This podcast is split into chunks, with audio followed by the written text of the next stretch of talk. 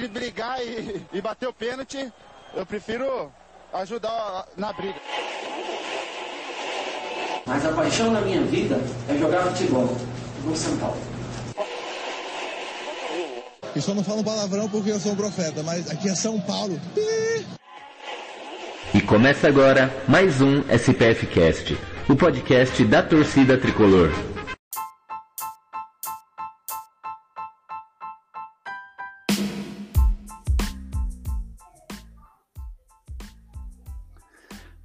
Você está ao vivo. Então é isso aí, estamos ao vivo. Salve torcida tricolor, começando mais um SPF Cast aqui pela segunda semana consecutiva. Milagre, você que duvidou, pode colocar a moeda no potinho aí. E na próxima terça ainda tem mais, hein? Vamos, vamos lá. É, eu falei que ia ter sempre quando tivesse gol do Pablo, não, não teve, ele perdeu um gol incrível aí. então minha, minha piada foi por, foi, por, foi por água abaixo. Mas é isso. Chega de falar de Pablo, estamos aqui para falar de São Paulo. Eu não tô sozinho, tô com a nossa galera aí firme e forte. Maria, tudo bom, Maria? Boa noite, galera. Tô de volta aqui depois de muito tempo, que não apenas o SPCast um tempo sem gravar, mas quando tinha live eu não conseguia participar devido à minha escala de trabalho, que assim, é uma loucura a minha escala, mas agora eu tô trabalhando de manhã, então tô conseguindo passar aqui. Então, é um prazer estar aqui novamente e que bom que a gente está conseguindo fazer pela semana seguida. Eu vou pedir desculpa antecipadamente aos ouvintes, principalmente, porque a minha voz vai ficar, ao longo do programa, vai ficar um pouco mais sanha, porque minha rinite está atacada. E para você que vai ver a live, eu vou ter que assoar o nariz às vezes, tá bom? Então, peço desculpa desde já, infelizmente sei que é meio ruim, mas Vou tentar fechar aqui a câmera se eu, se eu lembrar. Mas enfim, além desses avisos, é, tá muito, muito bom a gente estar tá aqui, muito bom. Tava com muita saudade de poder falar um pouco de São Paulo, poder dar uma corneta, fazer umas análises mais sensatas. Então é isso aí, vamos que vamos. É, aqui é the real world. Aqui a gente assou o nariz, espirra, é tudo tranquilamente. Sem crise, sem vergonha, vamos, vamos normalizar aí o, a limpada no nariz. Mas junto aqui também ele, o rapaz que vai levar a pauta do Pantanal para falar lá no Miopia, Leandro Oliveira. Saudações tricolores, muito bom estar aqui. Segunda semana seguinte, eh, seguida, eu achei que isso não seria possível, mas estamos aqui calando os críticos, né? Calando quem duvidou da gente, para falar novamente de São Paulo. Quem sabe Pantanal no, no, no Miopia, hein? Seria uma boa pauta tem uma pauta para nove meses de programa, basicamente, né? Já fechar a pauta do ano inteiro já, só de falar de Pantanal. É verdade, cara. Nas novelas aí pegam praticamente seis meses da, da programação, hein? imagina. É praticamente um Friends da vida real. É, exatamente. é isso aí, eu sou o Gil, vamos falar de São Paulo. Todo mundo aí, ninguém com a camisa do, do nosso tricolor, né? Todo mundo de blusa de frio, porque aqui que na cidade de São Paulo tá reza a lenda que vai fazer 9 graus hoje à noite, né? Eu não sei quanto tá agora, agora acho que tá uns 12 ou 13, não sei. Mas todo mundo com frio. Fora o frio, temos o nosso tricolor para falar, né? Então eu queria começar falando sobre a briga entre os torcedores de São Paulo, né? Briga entre aspas, né? Aquela, aquela famosa briguinha, briguinha de Twitter, onde temos de um lado os mais é, corneteiros, né, que nada não tá bom, o time do São Paulo não tá legal, e outra galera analisando aí o, o copo mais cheio, né? É, qual que é a versão do copo mais cheio? A versão do copo mais cheio é a seguinte: hoje, dia 17 do 5, São Paulo é terceiro lugar no Campeonato Brasileiro. O São Paulo está classificado para as oitavas final da Copa do Brasil e também está classificado para as oitavas de final da Copa Sul-Americana, é, já com rodadas é, já adiantado. É, e foi vice do Campeonato Paulista, né? Tudo bem, teve aquela final onde o time deu, passou aquela vergonha, mas, né, tirando isso, o São Paulo foi, foi vice. E teve a chance de ser campeão, né? Visto que fez um belo primeiro jogo contra o Palmeiras. Tudo isso em comparação com 2021, onde o São Paulo brigou o ano inteiro para não cair. O, é, brigou o brasileiro para não cair.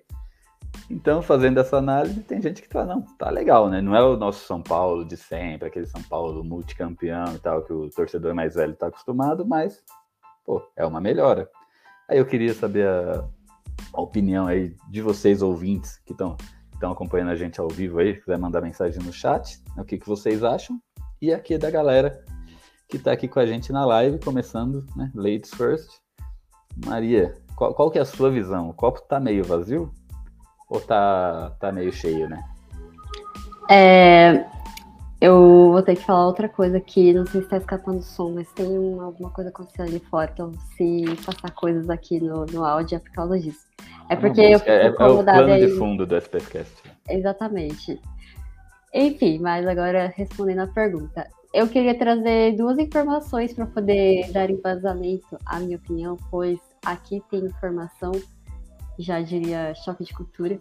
É, tem, eu estava até, enquanto o Gil estava fazendo a introdução do, pro, do, assunto, do programa, eu estava buscando aqui um tweet que eu lembrava de ter visto no perfil do, do Matias Pinto, que é um São Paulino do Twitter, e eu não me lembro se ele é jornalista e tal, mas enfim, a galera aí da bolha do Twitter deve conhecer. É, ele tinha falado depois do, do jogo contra o Cuiabá no final de semana que ele trouxe essa informação de que o São Paulo já fez mais sete pontos em relação aos mesmos confrontos da última edição do Brasileirão. E aí ele fala, tem aqui no ano passado, e, o Atlético Paranaense, Cuiabá e Santos no Morumbi a gente tinha empatado. É, empatamos contra o. Empatamos com o RB Bragantino lá na casa deles. E falando que os únicos resultados iguais foram a derrota para o Flamengo e o empate com Fortaleza, ambos como visitante.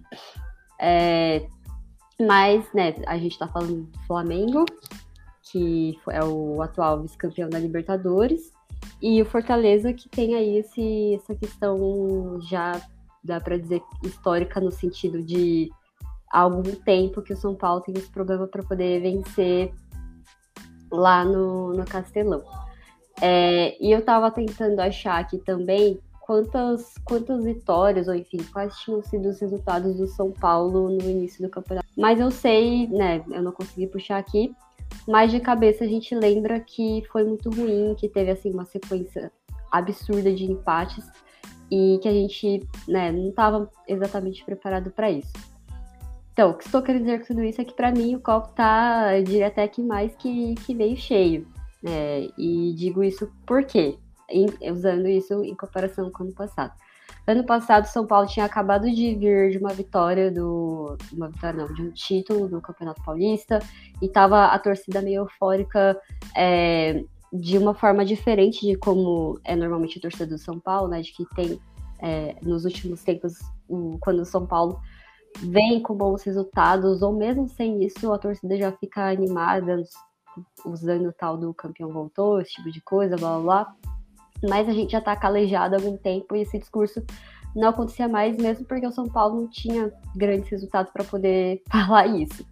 Tirando o que aconteceu em 2019, que, assim, na minha visão, foi algo bem fora da curva.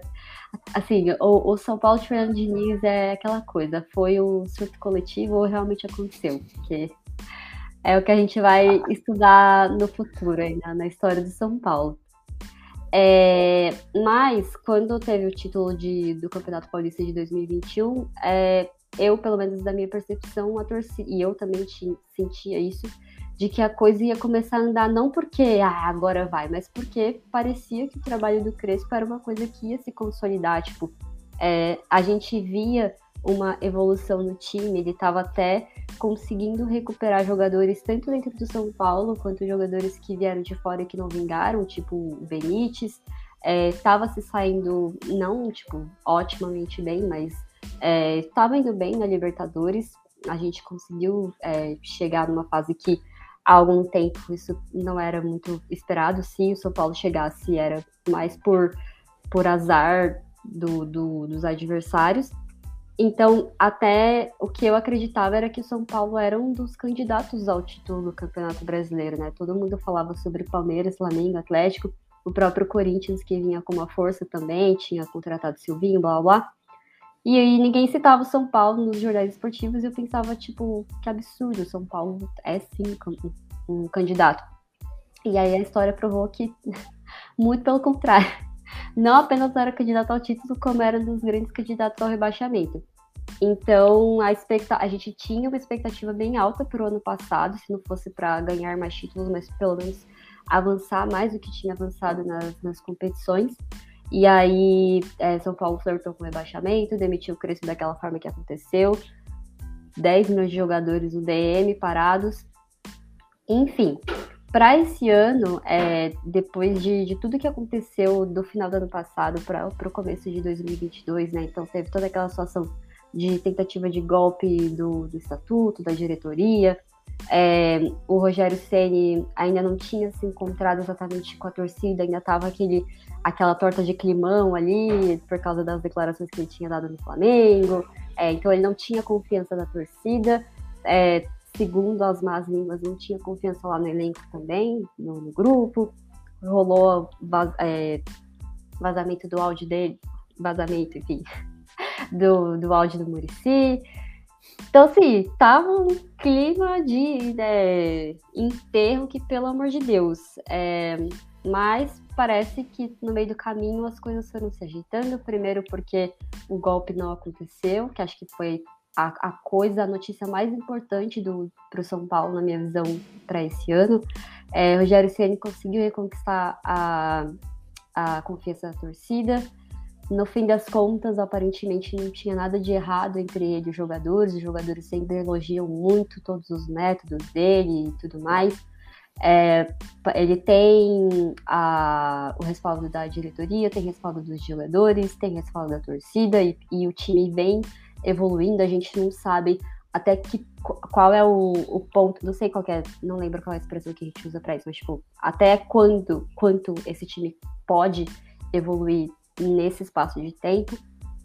Enfim, falei, falei, falei tudo isso para poder justificar que eu acredito que é um copo até um pouco mais do que meio cheio pela expectativa que eu tinha no começo do ano de que era de assim, é, essa festa virou um enterro, sabe? Porque a gente vê de tudo aquilo que aconteceu com, com o Crespo, né, de ter título e tudo mais, e foi uma sucessão, como diria o, o uma sucessão sucessiva de aquela, aquela frase lá boa dele, essa sucessão de acontecimentos que não davam nenhuma esperança. Eu, de verdade, assim, eu sou uma pessoa pessimista com futebol, principalmente em relação ao São Paulo, sou, mas assim, o meu pessimismo para 2022 ele tinha justificativa, não era só, é, é, como fala, superstição por coisa assim.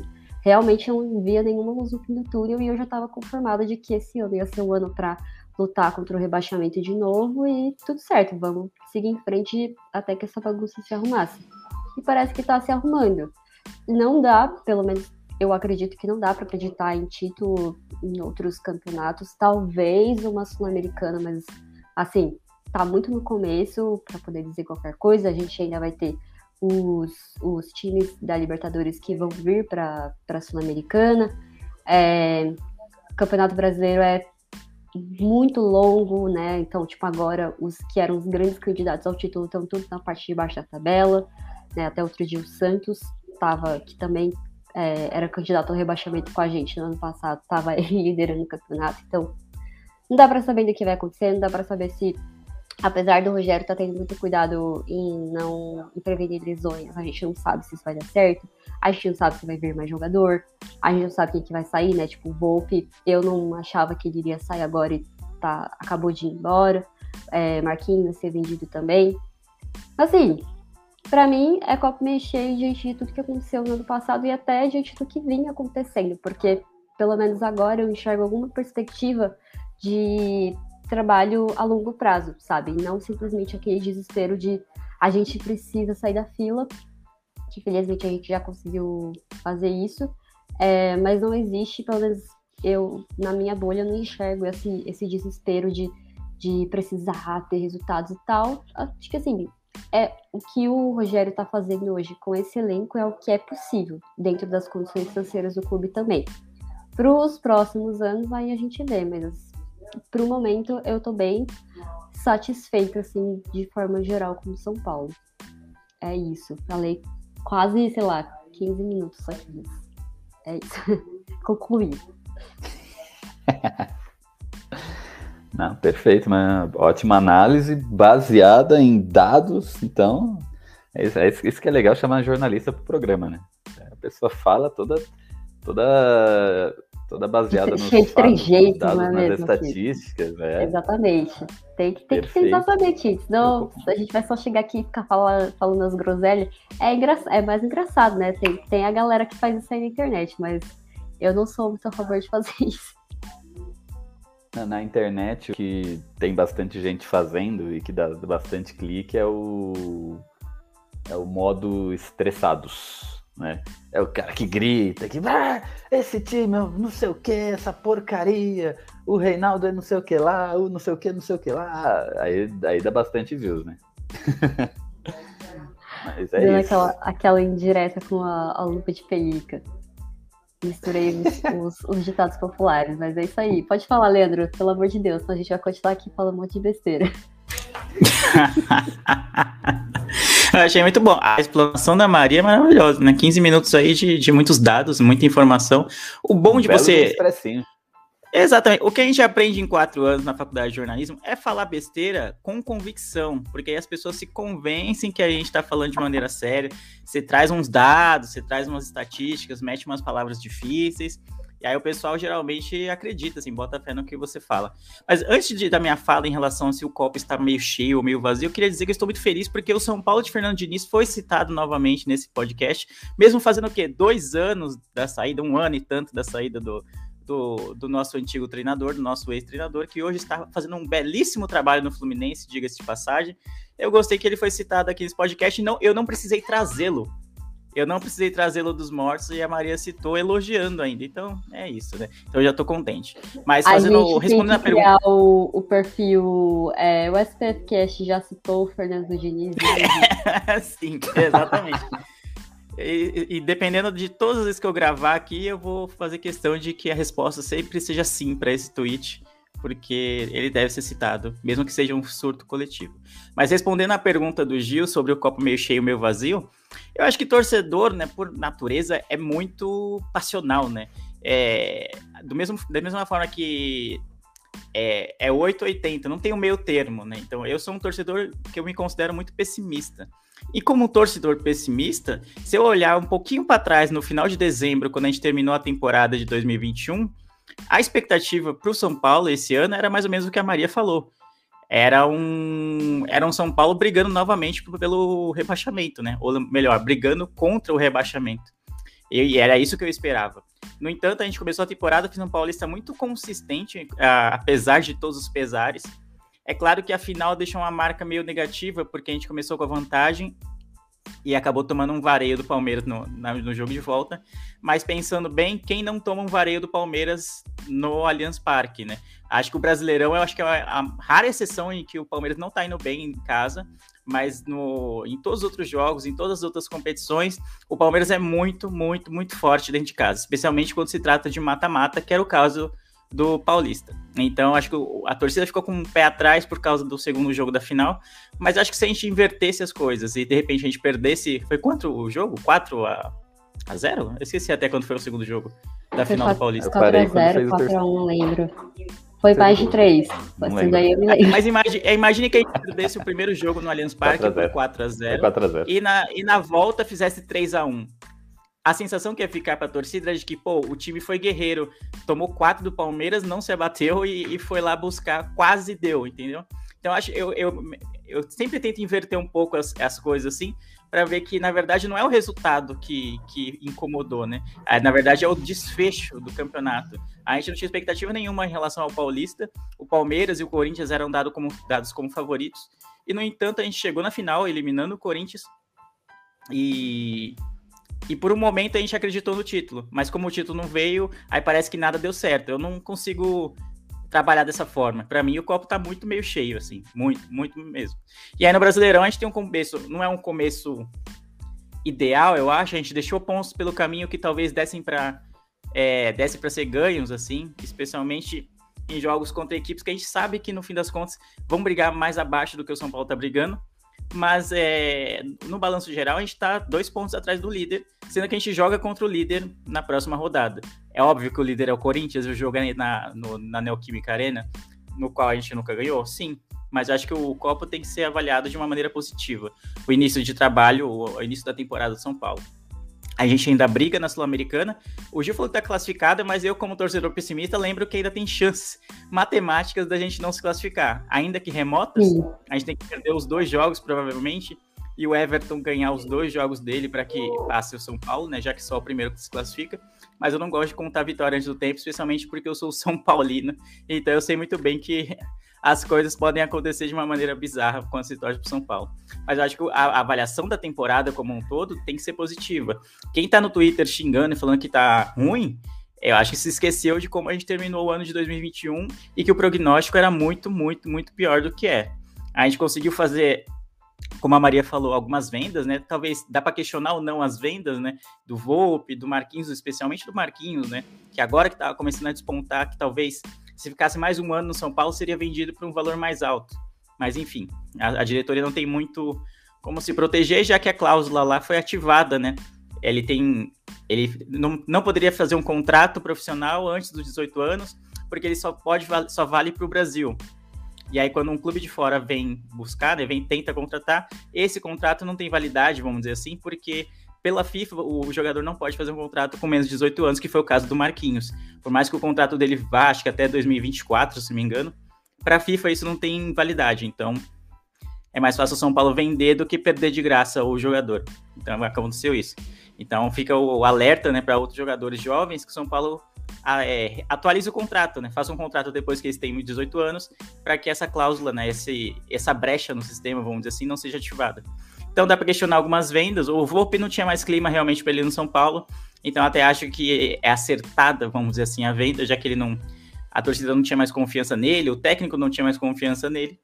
Mas a gente precisa de um goleiro reserva de novo, né? Vai, renovou, acho que com o Thiago Couto, se não me engano. Mas ainda acho que precisa de um goleiro que faça realmente sombra. A gente volta de novo a um papo que a gente já teve algumas vezes aqui no, no SPF Cash. Quando era o Volpe titular, fala, pô, precisava de uma sombra. E aí finalmente chegou o Jandrei para ser a sombra, só que ele superou, né, o titular. Só que aí o titular caiu muito de produção a ponto de não conseguir nem ser usado mais porque não tinha condições. Ele não tinha clima, ele não tinha confiança da torcida. Mas trocando em miúdos, né? Resumindo a história, eu acho que a temporada de São Paulo, até aqui, né? Até agora está em 17 de maio, tem que ser avaliada de uma maneira positiva. Especialmente quando a gente olha para orçamentos e investimentos e planejamentos de, de outras equipes do, do cenário nacional, como o Atlético Mineiro, como o Palmeiras, como o Flamengo, até como o Corinthians, que foi buscar um, um técnico português e tem uma boa equipe, apesar de ser uma equipe mais envelhecida, é um bom elenco para disputar o brasileiro e a gente está brigando lá em cima junto com essas equipes. Então eu acho que tem que ser avaliada de maneira positiva. Você esqueceu do nosso glorioso Fogão. Fogão também investiu Botafogo, bem. Botafogo Putfire SAF, né? Fogão. Botafogo de John Textor. Não, é John Textor, exatamente. Vou, vou contar uma história agora, que poucas pessoas sabem. Quando eu era criança, bem criança mesmo, por pouco tempo, eu fui botafoguense. Por menos de um mês, assim. Né? Eu fui, fui botafoguense. Então hoje eu, eu, eu corri o risco. Existe uh, talvez um multiverso paralelo aí, onde existe um Giovanni botafoguense que mora no estado de São Paulo e sofre. E não deve nem gostar de futebol mais, né? porque ninguém merece ser botafoguense. Que isso, respeito o Fire. É. Respeita, respeito o glorioso. Nesse país eu sou muito fã da torcida do Botafogo, eu sou muito fã, Sim. muito fã mesmo. Mano. Não, mas eu gosto também, eu tenho um carinho enorme, assim. Eu acho uma das camisas, quando não tem patrocínio, né? Que normalmente os patrocínios do Botafogo tem todas as cores do planeta, né? Então, normalmente, quando a camisa tá sem patrocínio, é uma das mais bonitas do, do futebol brasileiro. Não, disparado. E o escudo é muito bonito, porque ele é bem. Tá na moda ser um escudo minimalista. O Botafogo é minimalista desde sei lá quando, né? Quando é não era moda. É... Um clube é, à frente do seu moda. tempo. Exatamente. É um clube de, putz, é, de vanguarda, basicamente. Mas eu sou muito fã. Tirando o Flamengo do Rio, eu, eu gosto muito de acompanhar o Vasco, o Fluminense e o Botafogo, porque são torcidas sofridas. Então, é, o torcedor que torce para um time que é sofrido, que não, não tem bons momentos de maneira constante, que é o caso do Fluminense, do Botafogo e do Vasco, é, especialmente quando você olha em comparação ao Flamengo, é uma torcida diferente, é uma torcida apaixonada e é uma torcida maluca. É só olhar as cenas do, da torcida do Vasco no último jogo da Série B, que eles ganharam de 1 a 0 sofrido, nem lembro de quem foi agora, do Bahia, se me engano, em casa, e parecia que eles tinham ganho o campeonato, cara. E é isso, e é isso, é, isso é Vasco, entendeu? E às vezes a torcida de times é, não estou dizendo que o, o, Botafogo, o Vasco e o Fluminense não sejam grandes, mas às vezes torcida de times gigantes, como eu acho que o São Paulo é gigante, é, para voltar um pouco para a pauta, é, meio que se acomoda com estar lá em cima, né? Ah, o estar lá em cima é obrigação. E às, vezes a gente não desfruta bem o quanto a gente está lá em cima. Não desfruta bem de estar tá numa final de Campeonato Paulista, de estar tá disputando lá em cima o G4 do Brasileirão contra times que têm muito mais investimento hoje do que o São Paulo. Então virou aquilo lá. Ah, Paulistão é obrigação, Copa do Brasil é obrigação, Sul-Americano é obrigação. Não é assim que funciona. As coisas não funcionam dessa forma, especialmente no mundo que a gente vive hoje, no Brasileirão que a gente vive hoje, em que o São Paulo não é nem de longe o time que tem mais investimento e que tem o melhor planejamento do, do, do, do, do cenário, né, da Série A. Então tem menos planejamento do que times da Série B, o São Paulo, eu, eu ousaria dizer. Então não dá para ser obrigação. Então a gente, enquanto torcida, fica muito naquela do São Paulo é gigantesco, o São Paulo é gigantesco. É, mas a gente não consegue, às vezes, desfrutar disso. Desfrutar de, pô, a gente tá numa final, vamos lotar o Morumbi, vamos, pô. Como o Vasco consegue desfrutar uma vitória contra o Bahia em casa, 1 a 0 sofrido, sem jogar bem, entendeu?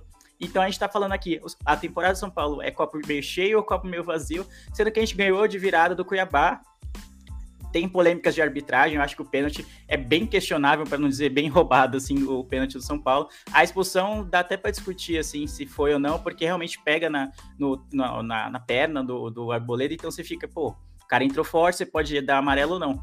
Mas a gente virou um jogo em casa, na raça, basicamente, sem jogar bem. Isso, isso para a torcida do Vasco, para a torcida do Botafogo, para a torcida do Fluminense, seria o, o suficiente para colocar time de guerreiro, vamos para cima. Não importa que, que é o Cuiabá, não importa a gente tá no G3, né? Não é nem G4, a gente tá em terceiro lugar, com um time que é muito inferior a muitos times aí. Eu, o, por elenco, assim, nome por nome, acho que o São Paulo era para ficar, sei lá, em sexto, sétimo, talvez, no brasileiro, se for assim, olhar friamente. Mas não é isso que tá acontecendo. Então, em vez de aproveitar esse momento de alta e, pô, e usar isso, pô, a gente tá ganhando em casa. O Morumbi tá voltando a ser um fator de terror para os adversários. A gente aqui tá questionando se, pô, tá meio vazio, hein? podia ser melhor, hein? Esse time do Ceni não tá jogando tão bem. Eu não, não vejo dessa forma. É isso aí. Então. Que isso, Leandro, que belas palavras, belas palavras. Parabéns. Assim embaixo tudo que foi falado. Exatamente. Mas isso é legal mesmo, né? Eu... O que o Leandro falou é a pura realidade, né? Um tempo atrás, quando eu tava com, com mais tempo, né? De mais tempo ocioso, eu comecei a fazer brincar de internet, brincar de Twitter, brincar de não sei o quê. Eu, come... eu fiz um... uma página para cobrir os times aqui do ABC. Né? Que a gente tem o glorioso São André, São Caetano, São Bernardo, o Água Santa né? E, e, foi legal, assim. E aí, me aproximando mais das equipes, né, e da, dos torcedores, você vê que é realmente é isso que o, que o Leandro falou mesmo, que o, a guerra deles é outra. Enquanto a gente tá, ai, não sei o que, obrigação, não sei o que, os caras é dia a dia. É ali é, é, comemorar aquele pontinho fora de casa, né? Comemora como se fosse um título, é levar na casa do adversário é, 27 torcedores, é, ganhar, chegar. O, o título aqui do, do, dos times do ABC é se classificar para as finais do Paulista, para o mata-mata ali, né? Esse ano quem foi? Acho que foi o São Bernardo e Santo André. Então aqui foi uma festa, assim, né? Porque é um dinheiro que eles nunca viram, né? Apesar de, para nós, para nossa realidade, ser pouco, né? É, o dinheiro ali das, das oitavas, para eles, é, é, é, a folha salarial do ano. Então é bem legal, assim, a, a guerra deles é, é totalmente outra, eles são muito mais unidos do que a gente, é uma coisa que eu percebi também. Você, é, o pessoal se une ali, os torcedores de Santo André é um ajudando o outro, é um pelo outro, enquanto os torcedores de São Paulo estão discutindo no Twitter, porque, ai, você é, é tiete do Reinaldo, ai, você, nossa, você gosta do é Volk, você gosta do... Você tá comemorando é, Tá comemorando Paulistinha... É, então. Aí, aí, aí, aí, não preciso nem falar, né? Quantos meses atrás, saindo quase morte por causa de tricas. Pô, é, isso é uma coisa que me chateia bastante, assim, sabe? É, quando eu olho para esse lado do futebol e especialmente do, da torcida do São Paulo. É uma coisa boba, uma coisa irrelevante. E que você vê que um time pequeno já não tem isso. É lá todo mundo unido, todo mundo, né? Se ajudando, e o cara torce mesmo. Outro dia eu fui falar, né? Eu caí na besteira de falar para um cara, oh, mas e aí, você, você torce pro Santo André e qual mais, né, time? Qual mais o cacete, cara? Santo André. torce pra time da capital, não. Quero que o time da capital se lasque. então, cara, é, a diferença é, é bem legal, assim, nessa parte da torcida e na, no, na motivação né, do, do, torcedor. É uma relação diferente do que a gente, eu acho, tem com o São Paulo, né? Colocando a gente também no, no bolo, assim, da, da torcida. Porque é aquilo que eu falei, de ser, virar obrigação. E às vezes aí a torcida para o São Paulo, ou para o Corinthians, ou para o Palmeiras, são times muito grandes, não, não é prazerosa, eu acho. Porque se você não ganha um campeonato, se você não tá na final do outro, se você não tá chegando na Libertadores, parece que você tá devendo sempre. O time grande está devendo sempre. Enquanto o time pequeno, o que ele conseguir tá bom. O, o, o, torcedor sabe que ele tem menos investimentos, sabe que ele é muito menor do que os seus adversários, sabe de inúmeras coisas. Então, qualquer vitória é muito mais saboreada do que a vitória do, do time grande. Era para a gente estar tá saboreando mais a vitória contra o Cuiabá, por menor que seja o Cuiabá, por menos investimento que tenha, por maior que seja o São Paulo em relação ao adversário, foi uma vitória de virada é, num jogo extremamente complicado, que o São Paulo não jogou bem, a gente podia estar usando isso como um fator de, pô, caramba, se a gente ganhou esse jogo sem jogar bem, imagine quando a gente estiver jogando bem no Morumbi. Imagina que a gente não vai fazer fora de casa, então, contra os, contra os adversários. E não, a gente não consegue desfrutar. Tem que ficar aqui, pô, será que não, não era pra estar tá jogando mais essa altura do campeonato o time do Rogério? E não, né? Então, é uma diferença de expectativa também. O time grande tem a expectativa sempre muito alta. Então, a gente acaba sendo meio pego por isso, né? De estar tá com a expectativa tão alta que nada supre. Nunca tá bom. É só olhar para alguns torcedores do Palmeiras que. Torcedores, né? Alguns caras que se dizem torcedores do Palmeiras que é, depredaram o carro do, do lateral Jorge. Acho que foi hoje ou foi ontem. O time é campeão de tudo. Tirando o Mundial, eles ganharam tudo que disputaram nos últimos anos. E aí o cara falhou num jogo do brasileiro, pelo, imagino que seja isso, que ele falhou num jogo, acho que foi contra o Fluminense, e saiu o gol. E por isso já era motivo para depredar o carro do cara. Então, sabe, entra numa loucura, numa brisa de que nunca tá bom. Então, se não tá bom pro Palmeiras, vai tá bom para quem, sabe? É a melhor fase da vida dos caras. Então, sabe, é, eu acho meio loucura isso. Exatamente. Essa do Jorge eu não sabia, não. não absurdo, cara. Absurdo mesmo. Loucura. Mas agora São Paulo 2, Cuiabá 1, né? O Leandro já explanou aí, já falou sobre ó, um pouquinho sobre a opinião dele das, das polêmicas. Eu queria ver de você, Maria. Foi pênalti ou não foi pênalti? Foi expulsão ou não foi expulsão? É, não, é, eu, eu, a, a, a mente caminhou mais rápido do que, o, do que, a, que eu ia falar. Então, pênalti, gente, aquilo não é pênalti nem, nem aqui na China, né? Mas, e acho que o mais problemático desse pênalti é que não teve consulta no VAR.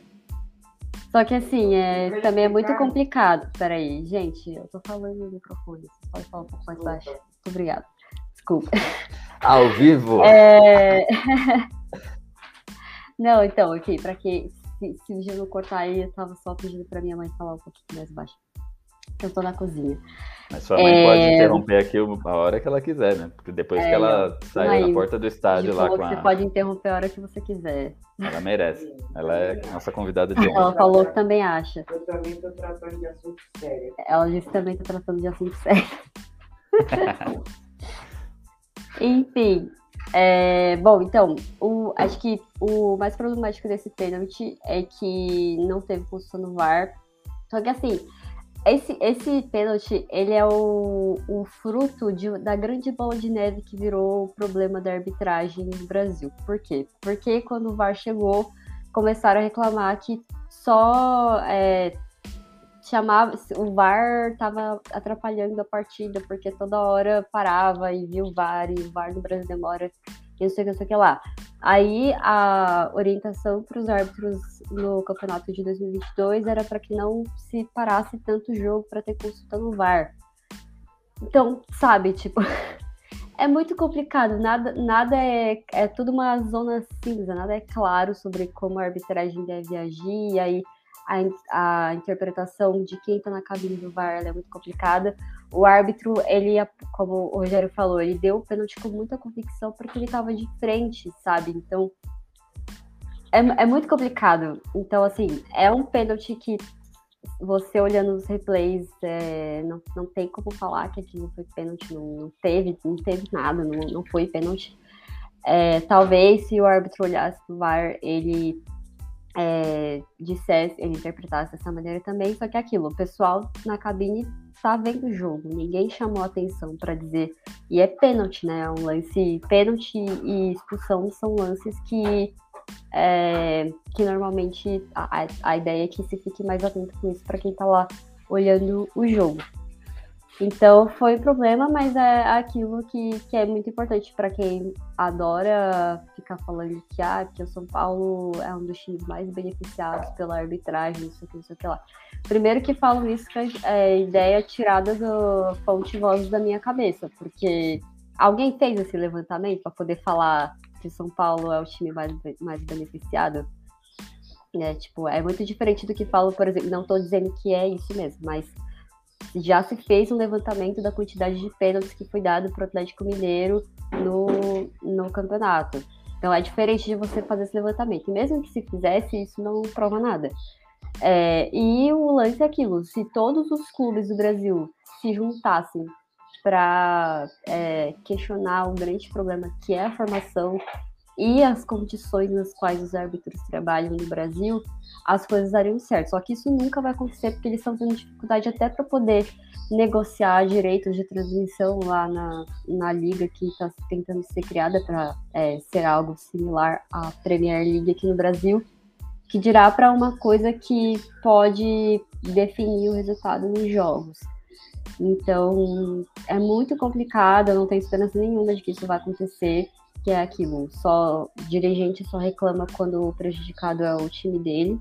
Então, assim, se você está direcionando seu ódio, torcedor de outros clubes, se está direcionando seu ódio ao São Paulo, sinto informar que a gente não tem absolutamente nada a ver com isso, está cobrando as pessoas erradas. A expulsão eu acho que é um lance para se discutir sim, mas é, pela questão de que não foi intencional. Mas foi muito, foi muito feio, né? Tipo, a, é, machucado, tipo, enfim, a situação de como ela aconteceu.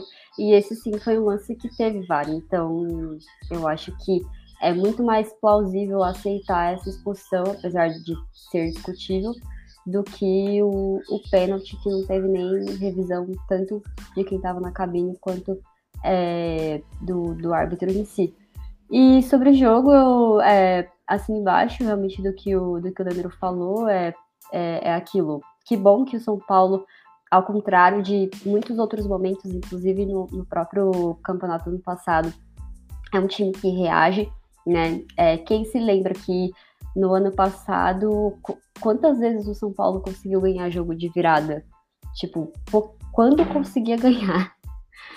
Se sair atrás no, no placar, o máximo que conseguia arrancar era o empate, e se fosse um placar, tipo, de o adversário marcou só um gol, é, então, e na média agora, né, desde o Campeonato Paulista, quando o São Paulo tem saído atrás no placar, são poucos os jogos em que você não percebe que o time reage.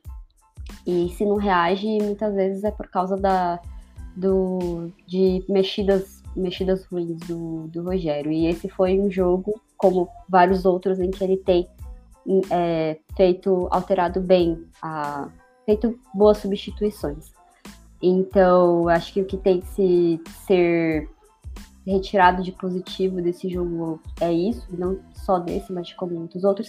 Claro que é frustrante, porque a gente quer ver um São Paulo que brilhe, que não precisa se preocupar com isso, mas é aquela história do copo meio cheio, né? Tipo, pelo menos esse ano o time tem tido algum poder de reação. Para mim, isso já tá ótimo, sabe? Saber que eu posso, se o, se o São Paulo sai perdendo, saber que é, que existe a possibilidade de virar, porque isso no ano passado não acontecia, já, já desistia de cara. E sobre o desempenho, acho que é, tá muito dentro da, da, da média aquilo que o São Paulo tem, de como tem não, tem. não teve nenhum jogo brilhante assim, tipo, meu Deus do céu, esse é o, esse é o São Paulo que eu quero ver, uma coisa assim. É, seguindo a linha das análises que eu fiz nos últimos podcasts que eu participei lá atrás, tinha muita. A gente estava discutindo muita questão de qual era o time titular do São Paulo, se, se o Rogério Senna já tinha encontrado o time ideal, quais são os jogadores com quem ele queria ficar, blá blá. Acho que isso já está meio que já tá definido, assim, apesar de ele continuar fazendo esse rodízio entre as competições. E, sei lá, eu tô, tô satisfeita. Esse foi um jogo que me deixou satisfeita. Tipo, assim como todos, não tem nenhum jogo que eu saio empolgada para achar que o São Paulo vai ganhar um título, mas tá tudo bem. Para mim, o importante é, é, é o, acho que o que o Rogério tá fazendo de priorizar o brasileiro com a intenção de, ele não fala isso, né, mas dá para perceber, pelo menos com que esse time consegue entregar o objetivo de se classificar para Libertadores, não precisar ficar se preocupando com aquela a zona cinza que não se classifica para nada e nem com rebaixamento pra mim tá bom, tipo, eu tô, eu tô bem satisfeita, tipo, porque é, é aquilo. Eu confio no Rogério. Ele é uma pessoa que tá sendo honesta, tá no sentido de falar com a torcida quais são os problemas do time. Então tá, e os jogadores estão de boa com ele também, então tá tudo certo. Espero que, que se vier uma sequência de Estados Unidos, espero que não venha, mas caso venha, por exemplo, uma eliminação em algum campeonato mata-mata, que não coloque ele em xeque com a torcida e com a diretoria, porque aí. Se isso aí, gente, aí eu, que eu, o, a vaca vai pro brejo, porque eu não faço ideia de quem o São Paulo pode trazer, de quem que pode arrumar a casa. Não quero ter que me preocupar com isso. Tipo, esse é um problema pra Maria do futuro. E eu não vou ficar pensando nisso agora. Tá tirando então, isso de How I Met Your Mother. Exatamente. Essa, essa é uma lição muito importante pra vida. Não ficar se preocupando com as coisas. Isso é um problema para você mesmo do futuro. Perfeito, perfeito. E aí, Leandro? O que, que você quer dizer alguma coisa sobre esse jogo? É, eu só queria, só queria falar que a, a, Maria falou dos pênaltis, né? Que mesmo fazendo um levantamento sobre os pênaltis, não quer dizer nada, né? E realmente não quer dizer nada, porque as pessoas às vezes não pensam que às vezes um pênalti é resultado de uma estratégia de jogo, né? Eu lembro muito disso quando o, São Paulo do Murici, aquele São Paulo tricampeão brasileiro, o, o, uma das estratégias, isso é, tem várias entrevistas aí do Aloysio, ele falava que uma das estratégias era o Aloysio ficar fazendo, é que ele fazia, né? Abrir a capa do Batman lá perto da área para cavar falta. Né? Então, é, por quê? Porque quem ia bater o Rogério, o Rogério no ápice do seu, do seu tiro de, de falta ali, né? Então, era uma das estratégias. Então, é, também pode ser uma estratégia de jogo, porque o time ficar rodando ali na frente, rodando, uma hora vai. Uma hora alguém derruba, uma hora alguém ou se chuta muito, uma hora bate na mão. Hoje, qualquer reladinha na mão é pênalti. Então, não quer dizer nada, exceto contra, contra o Corinthians. Aí eu acho que é roubado. Então, dito isso, também eu queria falar do primeiro gol do. O primeiro gol, não, o único gol do Cuiabá nesse jogo, eu esqueci quem que era o zagueiro do. Acho que era. Não sei se era o Léo. Ali eu achei que ele deu uma falhada imensa, porque o cara chutou a bola, né? Na diagonal ali, a bola bateu na trave. Só que nesse caminho, onde a bola estava indo em direção à trave, o zagueiro do São Paulo ficou parado, assistindo a bola, porque ele não. Acho que ele achou que ia pro gol, ou achou que ia para fora. Enquanto nesse meio tempo o outro jogador do Cuiabá que pegou o rebote fez o gol, ele veio correndo lá de trás. A hora que a bola bateu na trave, ele chegou primeiro e fez o gol. Achei uma, um pecado ali, uma falha imensa. Né? E em relação às dúvidas de arbitragem, eu tô com a Maria também, acho que não foi pênalti e a expulsão ela é questionável, ela, ela, apesar dela ser questionável, eu acho que merecia sim pela força que foi a jogada ali, né? E é isso. E o São Paulo ali deu, deu um pouquinho de sorte aí nesse jogo, né? Mas diga aí, Leandro. É, deu sorte, né? Deu sorte. Eu não gosto muito de ficar falando de, de, de arbitragem, assim, porque é, em geral as torcidas vão muito pelo. É a mesma, a mesma mentalidade dos dirigentes. Reclama quando se sente prejudicado e, e aí, tipo, quando o seu time é favorecido por algum erro ou por uma marcação meio duvidosa, aí fala, não, mas realmente, né, o, todo, é, todo mundo erra, é começa a dar de João sem braço, sabe? Aí, então, aí já acaba chovendo molhado. Eu acho que não foi pênalti, eu acho que a expulsão, acho que até é discutível. É, podem se considerar um, um, um exagero ou vermelho direto, mas também pela forma que pegou no Arboleda, não, não, eu não acho um absurdo dar assim. Mas aquilo de falar ah, do, do VAR, não sei o quê. Putz, no próxima rodada, sei lá, ainda mais que a gente jogar em Itaquera contra o Corinthians, é bem capaz que tenha algum lance em que o São Paulo se sinta prejudicado pelo VAR ou pela arbitragem como um todo. E aí, aí os mesmos São Paulinos que eu vi um monte no Twitter, ah, chora mais, falando pro pessoal do Cuiabá, ou pros rivais que ficaram apontando o erro da arbitragem no pênalti, vão estar tá lá chorando, falando que é um absurdo o VAR validar esse gol. É um absurdo o juiz não ver isso, não sei o que, sabe? Então, a gente acaba chovendo molhado. Então, eu não, eu não gosto de entrar muito nessa coisa de arbitragem, porque a gente sabe que a arbitragem, no, no, geral, é ruim no Brasil. É só olhar outros países em que o VAR atua, em que a arbitragem é melhorzinha, não precisa nem ser muito melhor, a gente já vê o quanto que a gente está defasado nesse, nesse quesito. A arbitragem não tem um padrão de, de, de não tem um padrão, a gente não sabe o que o juiz vai decidir. Às vezes os, as recomendações e os protocolos do VAR são muito confusos, não, não ficam claros para o público médio enquanto ele está assistindo a partida. Sobre o jogo em si, eu primeiro queria discordar, acho que era o Casagrande que tava comentando na Globo, falando que foi falha do Léo no, no gol do Cuiabá. Eu não achei, o Léo ia tirar a bola. Quem atrapalhou o Léo foi o Arboleda, que entrou na frente. A bola bate no Arboleda, vê que tava indo pra lateral, e aí por isso acaba sobrando. O Léo tava ali no meio, talvez você pode questionar, pô, pra que, que o Léo tava ali no meio naquele momento? Não era muito pra ele estar tá lá, mas ele tava lá e ia tirar a bola. O Arboleda não viu a movimentação do Léo e acabou trombando com ele e jogando a bola pro meio, sobrou pro cara. E aí, enfim, saiu o gol mas acho que no, no, é o tipo de jogo que vale pelo resultado, vale pelo, pela garra, pela gana de buscar uma virada num jogo difícil, difícil. É, erros da arbitragem à parte, ou, sei lá, polêmicas da arbitragem à parte, o São Paulo teve muita raça, muita gana de vencer o jogo no Morumbi. E acho que é isso que estava faltando em muitos, é, muitos elencos do São Paulo nas últimas temporadas.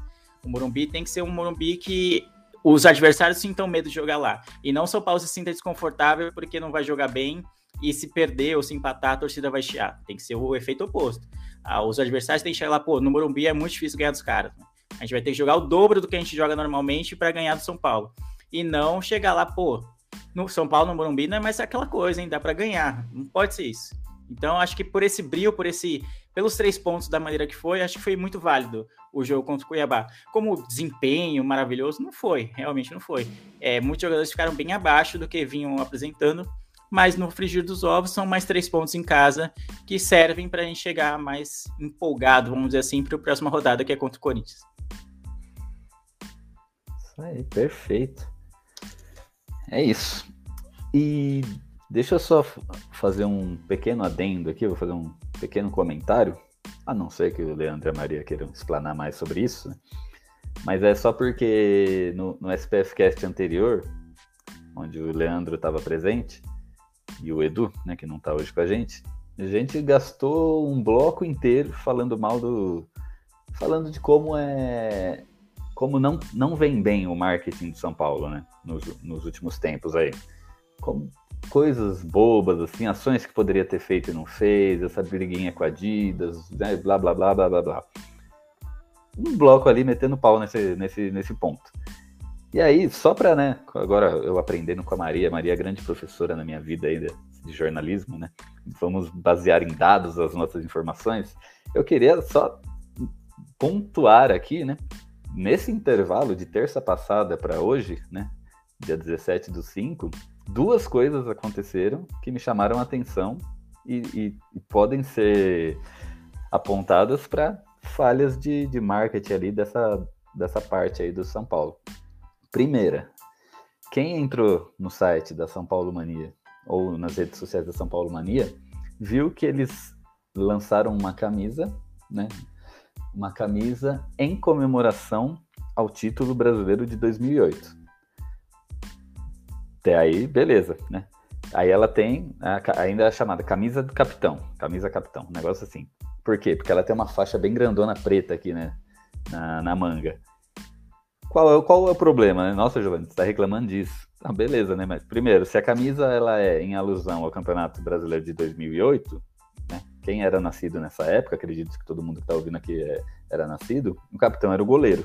Então não faz sentido a faixa estar tá na camisa número 1, um, né? A camisa, é, eu não tô falando, eu não falei, né? Para quem não viu, é a camisa número 1 um de São Paulo, normal, branca, com as duas faixas na horizontal.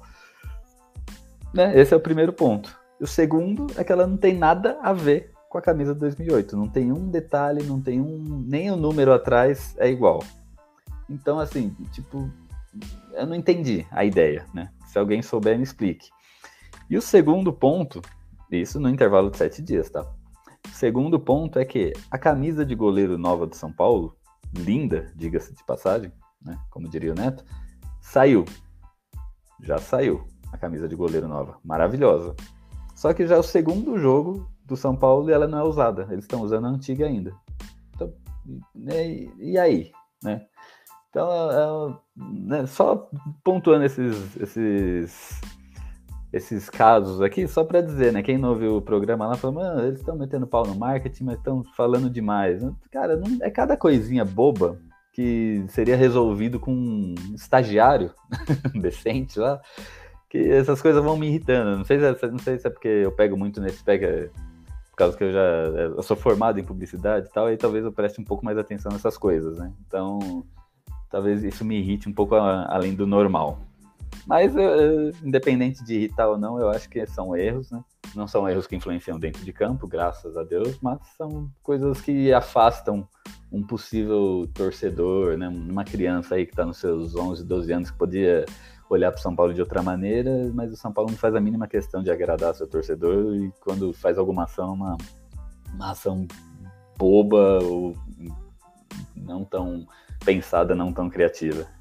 Então tá aí, só eu tinha anotado isso aqui para falar, falei, desabafei. Se vocês quiserem falar alguma É um coisa. desabafo, né? Desabafo, né? Desabafo de Eu concordo muito contigo hoje. Eu não tem como. A gente falou, sei lá, uma meia hora só sobre isso na semana passada, e a gente acha que de repente, pô, não, vai melhorar, vai melhorar. A gente tá, de repente tava pegando muito no pé do marketing de São Paulo. Não é, não é tão ruim assim. E aí na, na semana seguinte tem tudo isso que você citou, cara. Não. E aí quando você mandou essa notícia da, do, da camisa retrô em homenagem a 2008, que não tem nada a ver com 2008. Tem a faixa de capitão, que não faz sentido, sendo que a camisa é número 10 e o capitão era o número 1, que era o Rogério na época. Então, sabe, é completamente bizarro. E aí, eu, na hora que você falou isso e mandou essa notícia, eu lembrei que na mesma semana o Galo anunciou que vendeu mais de 100 mil camisas do Manto da Massa, né? Pra quem não sabe, o Manto da Massa é, é, é tipo, a, o, o, o clube abre um concurso cultural, vamos dizer assim, para que torcedores do Atlético, ou designers como um todo, criem uma camisa né, é, do Atlético, uma nova camisa do Atlético. E aí os melhores vão para a final e a própria torcida escolhe. É uma receita fácil de sucesso. Não tem como dar errado essa, essa coisa. Porque é a própria torcida que escolhe. Se a própria torcida escolheu, é óbvio que a galera vai comprar. Não tem. É, é somar dois mais dois. E aí eu vi que acho que era 130 mil camisas foram vendidas. Apenas isso, só isso. Isso que é da, é da Lecoq, né? Que é a, a fornecedora atual do, do Galo. Sendo que a Lecoq vai sair, acho que já no que vem. Então, a galera sabe que vai sair, sabe que acho que é a Adidas que vai vir no, no, lugar da, da Lecoq, e mesmo assim, 130 mil camisas, no preço cheio, no preço cheio. Óbvio, deve ter desconto para quem é sócio, mas no geral é preço cheio, 200, 250 é, a, a camisa. É muito dinheiro entrando numa ação básica, numa ação muito fácil que o clube não tem muito trabalho para fazer. É só deixar na mão da própria torcida levar o clube. E o São Paulo não consegue usar a terceira maior torcida do país para fazer uma ação fácil dessa. É isso que é revoltante. Perfeito você usar esse exemplo do Atlético, né? Você começou a falar do Atlético, eu já corri no Google aqui só para ver a discrepância, né? É, o São Paulo, no último censo né, de, das torcidas, tem 18 milhões de torcedores e o Atlético tem 4. Olha a diferença. Era pro Atlético, em que em que universo o Atlético venderia mais camisas do que o São Paulo? Nesse aqui só, no universo do onde existem Leco e Júlio Clazares, os Lecos da vida. Então não, não dá, cara. É... É um absurdo. É, enquanto isso, São Paulo fica lá com a besteira do estatuto. Ah, não pode. A camisa 1 tem que ter as listras horizontais em preto, vermelho e branco. A camisa 2 tem que ser inteiramente listrada em preto, vermelho e branco. Não pode mudar um A na, na, na, na camisa, que senão a, tanto a diretoria quanto a torcida mais conservadora chia, parece que o time, nossa, entrou em decadência por conta dessa camisa nova. Então, sabe, é uma sucessão, como a Maria falou, né, sucessão de, de sucedidos aí que vão acontecendo e que vão diminuindo a não só o engajamento, né, que é a palavra da moda na, na, nas redes sociais, mas vão diminuindo muito do tesão do torcedor de torcer pelo São Paulo. Tipo, eu sei que ano que vem vai ter um outro manto da massa do Atlético Mineiro e eu sou torcedor do Galo, pô, eu já fico ansioso, mano. Pô, vai ser massa igual aquele. E eu vejo, eu acompanho muito, eu sou muito fã de camisas de futebol, independentemente se são de São Paulo ou não. Eu tenho várias de outros times, de seleções, porque é algo que eu gosto. Então eu acompanho várias páginas, vários perfis relacionados a isso. E as camisas do Atlético todo ano saem como destaque é, nesses sites, nesses perfis, porque são camisas feita, camisas feitas pelo torcedor, por alguém que ama o Atlético, que quer ver não só ganhar o concurso, mas quer que o seu time vista uma camisa muito bonita e que fuja um pouco do padrão que as é, fornecedoras costumam produzir. E tem dado certo. No ano passado foi aquela que era meio bege com mapa de Minas Gerais e agora essa aí é toda preta. As duas são lindas. Todo, aí você olha o post, vários gringos falando assim: Nossa, onde que eu compro essa camisa? Onde que eu consigo essa camisa? E, indiretamente você internacionaliza a marca, que é um, um anseio dos clubes brasileiros de, é, de potencializar a marca em outros países para conseguir gerar torcedores, gerar pessoas que comprem produtos. E aí faz tipo uma ação muito fácil de ser feita, é você consegue alcançar muita gente. Você alegra a sua torcida local, que é o seu principal é, público-alvo, vamos dizer assim, e ainda consegue alcançar muito mais fronteiras, né? E muito além do que do esperado. Enquanto isso, o São Paulo tá aqui, lançando camisa branca, camisa listrada, barrando camisa da Adidas é, preta, porque vai lembrar o rival, barrando camisa rosa, ou então não usando a camisa rosa, não usando é, a terceira camisa, aquela napolitana. Então, sabe, a gente vai ficando para trás, mano. Não adianta ter 18 milhões de torcedores e não valorizar eles. Eu queria falar uma coisa, porque eu não estava aqui nessa discussão. É... Mas eu não vou falar. Dessa vez eu não vou me alongar, só um. Pode se alongar, fica à vontade. é. Eu sou meio contra, eu. Eu, pessoal, vou brigar com o Leandro aqui, vai, vai brigar comigo. Mas fight, eu, fight, fight, eu pessoalmente não tenho problemas com essa com a regra do estatuto de manter a, a o estilo da camisa 1, pelo menos, é, porque eu acho. Enfim, eu sou meio. Eu não, eu não gosto de usar esse termo, mas sou meio conservadora nesse sentido, porque. E pela questão da tradição, eu tenho um. Fico meio assim quando eu vejo agora, né? Tem, a gente citou isso no começo do programa, dos clubes tem mudado escudo, não sei o quê, e não sei, eu sempre fico meio assim, tipo, se um dia decidirem, não que as mudanças sejam ruins no geral, tipo, não necessariamente, mas Assim, eu gosto do escudo São Paulo do jeito que ele tá. Então, é, tem a, a, questão emocional e tudo mais, né? Tem gente que fala até do, do Morumbi, por exemplo, que tem que virar arena, não sei o que lá. Eu sou contra isso. Mas tudo bem, nada. Não, não vou sair me matando com quem pensa diferente de mim. Acho que não tem problema em relação a isso. É, mas essa, essa situação da camisa 3 é muito absurda, tipo, no momento que a gente vive hoje, essa questão de tudo que vocês citaram, de, do marketing, de inter, internacionalização da marca e etc., é, de ter isso como uma fonte de renda também. É, então, assim, eu nem acho que precise mexer muito na camisa 1 ou algo assim, mas usar a camisa 3 para poder fazer várias ações, sabe? Tipo, o Santos agora lançou muito legal a ação que eles fizeram com o Charlie Brown, que é uma coisa tão simples, sabe? No ano passado, foi ano passado? Acho que foi, a camisa 1 é, tinha aquele pet da, com o estado de São Paulo e a propaganda da, da, da camisa, que teve até o, o Lucas que participou do BBB, tipo, mostrando o São Paulo começou a pensar mais nessa coisa de, é, como que fala, de ligar o clube à cidade.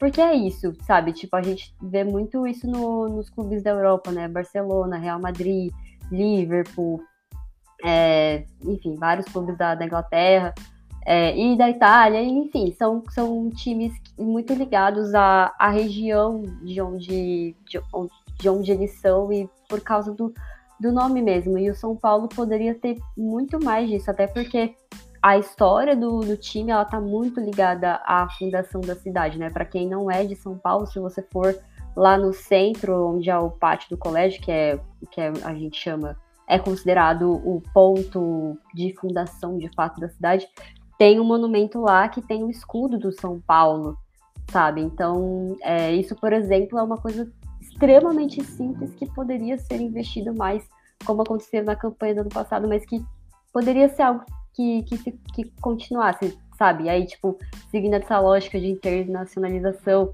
São Paulo, né, infelizmente, quem é de fora acha que o Brasil é Rio de Janeiro e São Paulo e, e o resto é uma grande floresta amazônica. Mas São Paulo é uma cidade de nome, sabe, para quem é de fora. Então, não seria muito difícil, tipo, você usar essa estratégia para poder deixar o time crescer. E aí, por exemplo, quando o Daniel Alves veio o nome proibido. Daniel Alves, quando ele veio para São Paulo, teve todo aquele problema de que ele ia estrear e precisava ser a camisa que fizeram, a camisa lá é, do Uruguai.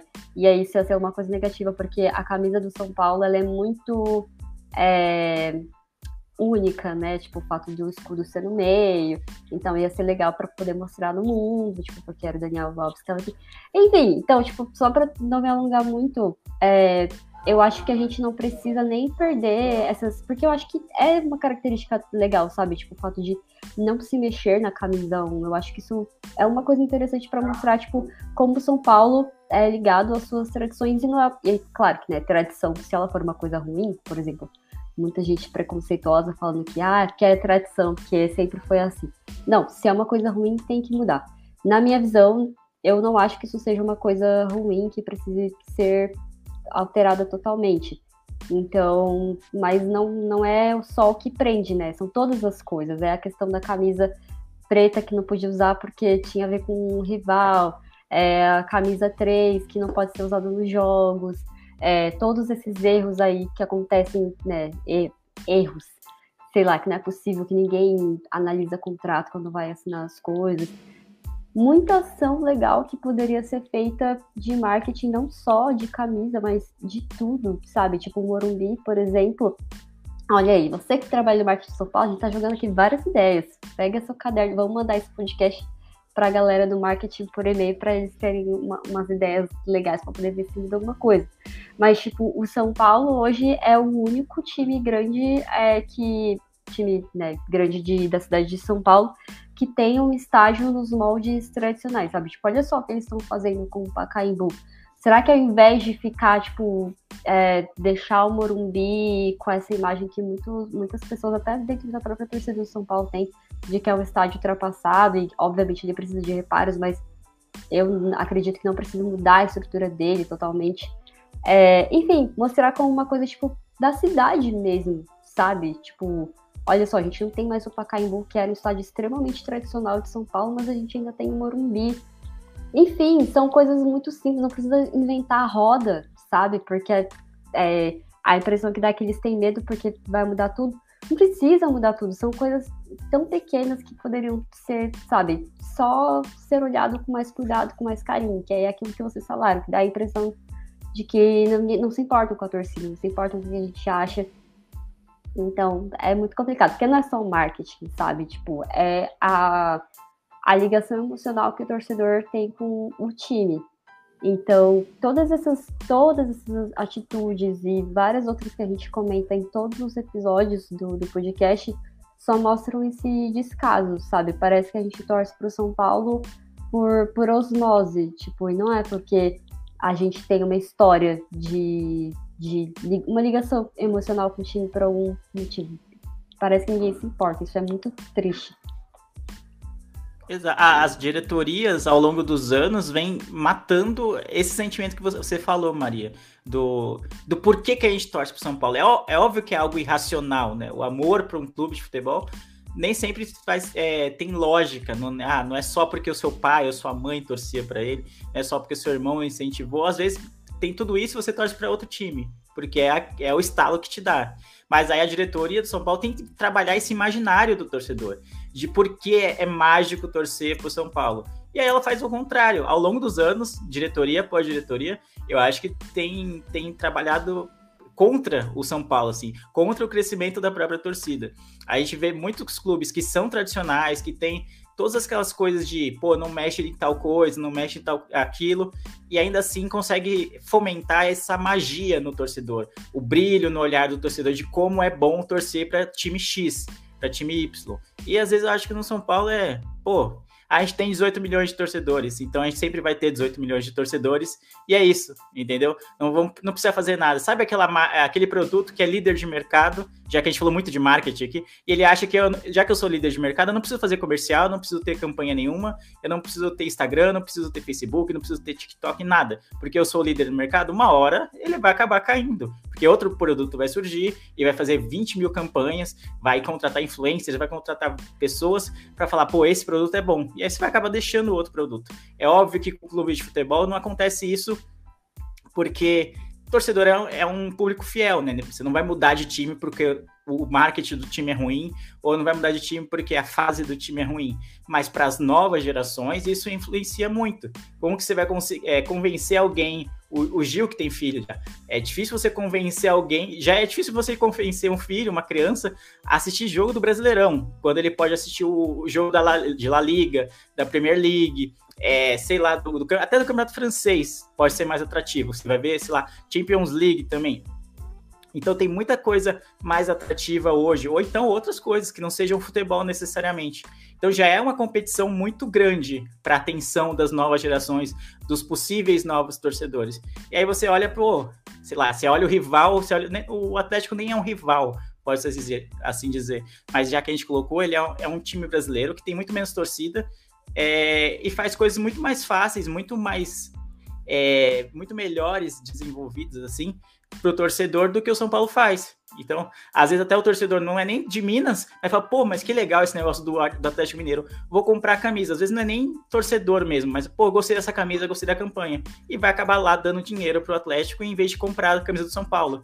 Porque na cabeça dele, ah, não tem nada, é só mais uma camisa branca. Não, não que eu esteja questionando as tradições. Eu acho que tem que, a primeira camisa tem que ser branca mesmo, com, a, com, a, com as listras no peito. É uma marca do São Paulo, parecida com a Sampdoria, por exemplo. É algo legal. A, a camisa tricolor é muito bonita também. Mas a terceira camisa é, existe exatamente para isso, para você dar uma brisada, para você viajar um pouco, para você criar algo mágico, diferente na cabeça do torcedor. E a, a diretoria simplesmente barra. Então eu acho uma merda. Tipo, futebol é mágico porque também tem isso. Tem, tipo, de, do seu clube vender algum conceito, vamos dizer assim, de que, pô, é mágico torcer pro São Paulo. É a torcida que conduz, mas não pode ficar só na torcida que conduz nesse slogan, entre aspas, vazio do, do sócio torcedor. Não pode ser o time da fé e você não fomentar. Por que, que é o time da fé? E não ter campanhas e campanhas falando, pô, aqui é o time da, de quando a moeda cai em pé. Por que quando a moeda cai em pé? Porque a gente não ganhava nunca, só os, o Palmeiras e o Corinthians ganhavam, ou era o Corinthians e o Santos, sei lá, que ganhavam, e o São Paulo ganhar, conseguiu ganhar desses dois. Tipo, é, é, quando a moeda cai em pé. Não deu nem Caribe nem coroa, é o São Paulo. Não tem isso, ninguém fomenta. As novas gerações não vão saber dessas histórias. Não vão saber do Leônidas, não vão saber do Raí, não vão saber do França. Porque o São Paulo tá nem aí. O marketing é uma várzea, uma bagunça. Entendeu? E aí você olha times, é, às vezes nem tão. Puta, sei lá, outros times que tem um imaginário. Tipo, você olha o Liverpool, por exemplo. É óbvio que é um exemplo desleal, porque é um time gigantesco da Inglaterra. Mas você, onde você passa, você sabe do que, que é o Will Never Walk Alone. Você sabe que a, a torcida deles vai cantar aquela música e que aquilo simboliza a torcida deles. É, é, é um sentimento, é, uma, é um estilo de vida, Will Never Walk Alone. Não é uma música só.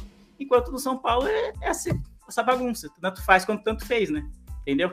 Às vezes nem as músicas da torcida, a, a, a, as novas gerações não sabem por que, que essas músicas existem, não sabem por que o, o, os mantras, os apelidos do São Paulo, a torcida não vão saber. E pouco a pouco, esses 18 milhões vão ser menos, e vão ser menos, e vão ser menos. E a gente vai acabar vendo rivais menores, como o Atlético, ganhando mais torcida. Sim, inclusive queria até citar aqui um negócio, uma, uma notícia que saiu hoje é, falando disso da história de São Paulo, que o São Paulo fez uma, um tour com a molecada de Cotia, não sei qual sub, mas enfim, algum dos subs, é, um tour pelo Morumbi, que é aquele tour que, que tem mesmo, né, que enfim, que você, pessoa normal, física, pode fazer, mas fizeram tipo com um professor de história e tal para poder falar um pouco da história de São Paulo. Eu achei muito legal. Isso é e é legal. Isso tipo deveria ser feito com sempre, deveria ser algo institucionalizado com, com os meninos até para porque a galera, né, tipo, não posso falar isso é, de forma afirmativa, porque eu não conheço ninguém que joga em Cotia, mas a impressão de quem é torcedor é de que alguns meninos, pelo menos, não entendem a grandeza do São Paulo quando eles vão para lá. E, tipo, é, fazem do São Paulo só. E, tipo, e não tem nada de errado nisso, enfim, cada um faz o que quiser da carreira. É, faz só como um trampolim, né? Tipo, tem, pega o preparo de cotia e às vezes nem é, sobe pro profissional ou faz alguns jogos e já tá ali só se, é, se mostrando para poder algum time de fora contratar. E, e ok, enfim, mas é legal quando um jogador cria essa identificação com o time, só que é aquilo como o Leandro falou. Não tem como criar essa identificação se as pessoas nem sabem o que é a história do São Paulo, nem sabem o que é o, o, o clube da festa. Então, bem legal essa ação do, do São Paulo com os jogadores. Legal. Eu acho que tinha que, que ser obrigatório. Quando o moleque entra, ah, você é jogador de São Paulo do sub-8? Então, beleza. Já vamos, já tem que. Sabe quando você entra na empresa e você tem que fazer um tour pela empresa, assim, para conhecer os setores? Você não. Tipo, você não vai entrar naqueles setores nunca mais, mas só para você saber do que se trata aqueles setores. Eu acho que quando você entra no moleque, entra na base do São Paulo, tem que saber onde ele tá pisando, mesmo que ele seja moleque. É óbvio que ele não vai entender a grandeza daquilo na hora, né? Não vai entender a dimensão toda na hora. Mas é importante que a história do São Paulo, do clube, da fé, do time, da moeda, quando, quando a moeda cai em pé, seja preservada. O time do Leones da Silva seja preservado. O time do Raí, do França, sabe, do Kaká, seja preservado, porque senão isso uma hora acaba a gente, a gente é torcedor mais velho já. Então a gente, ganhando ou perdendo, a gente tá aqui, a gente é, é sofredor, a gente escolheu isso, a gente assinou já o contrato lá na infância e tá. Mas as novas gerações têm muito mais coisas para elas acompanharem. Hoje eu tava no Twitter à tarde e tinha 400 mil pessoas acompanhando torneio de CS no, na Twitch, na live do Gaulês torneio de CS, 400 mil. Você acha que qualquer jogo do Campeonato Brasileiro tem 400 mil no streaming acompanhando? Não tem, cara. Não tem. Entendeu? Então tem, a competição é muito grande. E, e a gente, quando a gente olha que o clube não valoriza as novas gerações, não pensa no futuro, é pra, não é só para outros clubes que vai ser perdido o novo torcedor. É, é, corre o risco dele nem ser torcedor, dele nem ligar tanto para futebol, a ponto de se dizer torcedor de São Paulo, ou do Corinthians, ou do Palmeiras entendeu? Então, quando você tem a competição com outros times, com outros tipos de esportes que de repente podem roubar a atenção dele, podem ganhar a atenção dele, a gente vê que a gente está muito atrás. 400 mil, acho que ontem deu 700 mil pessoas na live do Gaulês acompanhando uma partida de CS. A maioria deles deve ser jovens, é, vendo a live, entendeu? Você acha que. E no mesmo horário, provavelmente estava rolando o jogo, sei lá, do, do não jogo da Série A da Série B, mas enfim, teria jogo de futebol que ele poderia estar assistindo, mas não tá. Tá assistindo live de CS. Então, a competição é muito grande pela atenção do público. E se o, se o clube não se importa em, em ganhar essa atenção, é, aí é que ele vai ser perdido mesmo. Cara, sensacional, cara. Olha, de tudo que vocês falaram aqui, eu assino embaixo, eu já falei antes, igual é, falei antes aqui em muitos SPFcasts. O ponto que a Maria relembrou do, da estreia do Daniel Alves, que até então era um, um craque mundial, que tinha acabado de conquistar a Copa América, chegou, foi o melhor jogador da Copa América, se eu não me engano, ou melhor lateral direito, não lembro, é melhor lateral direito, acho. É, chegou no São Paulo, ele vai estrear, vai sair em todos os sites do mundo. O que, que o cara faz? Me põe para jogar camisa azul. Não tem cabimento isso. É, outro ponto que a Maria falou também, que eu, eu nossa, eu, eu, bato nesse ponto muito. Tanto é que ano passado, quando aconteceu, quando aconteceu eu, dei, eu vibrei, que é o ponto de vamos identificar o São Paulo com a cidade de São Paulo. Não tem. Hoje, para qualquer torcedor do Brasil, se você falar time da cidade de São Paulo, a maioria vai lembrar do Corinthians primeiro. E não faz sentido. Porque o São Paulo, primeiro, carrega o nome da cidade, o São Paulo tem a data da fundação é a mesma da cidade, tem o monumento que a Maria falou. Cara, é só um, o, o, o, amiguinho que tá lá no marketing pensar um pouquinho e vamos fomentar isso, porque o São Paulo tá muito atrás. Cada time já te, tem a sua personalidade já. O Palmeiras é da colônia italiana e eles batem nessa tecla, vira e mexe. Você vê que toda a camisa do Palmeiras ou pelo menos 80% delas, tem a bandeirinha da Itália, ou é na manguinha aqui, ou é no colarinho, ou não sei aonde. o Corinthians, né, pegou aquela coisa da é, o time de maloqueiro, o time da favela e não sei o quê, e, e, e agregou, é o time dos loucos. Cara, e você vai discutir com um corintiano hoje, conversar, a primeira coisa que eles falam, né, aqui é time de louco, aqui é não sei o quê. Por quê? Porque já incorporou. Mas quem incorporou? Alguém lá do, do, do, Começou, deve ter começado com algum algo na torcida, mas o marketing pegou e transformou o Corinthians naquilo, né? Essa camisa nova do Corinthians, na minha opinião, ela é horrível, mas ela tem todo o sentido do mundo. Ela, é, sabe, o muro, assim, aquele desenho do muro, aí o número. É, tem escrito The Favela is here na, na, então, cara, Tem todo o sentido do mundo. Independente da camisa ser feia ou não, e aí, gosto de cada um, né? Mas, cara, tem todo, todo sentido. O São Paulo não pega isso. Eu falei no último programa, o São Paulo é o único time grande de São Paulo que tem a cor vermelha, que diferencia. Por que, que não aproveita isso? Aí o São Paulo vai jogar contra o Palmeiras, joga de camisa branca e calça preta. Tipo, porra, parece Corinthians, cacete. Põe o vermelho ali, faz um calção vermelho, nem que seja o terceiro. Não faz sentido. Pega esse vermelho. Eu acho que tinha que ter o uniforme vermelho. todo vermelho de São Paulo. Sim, tinha que valorizar mais. Sim.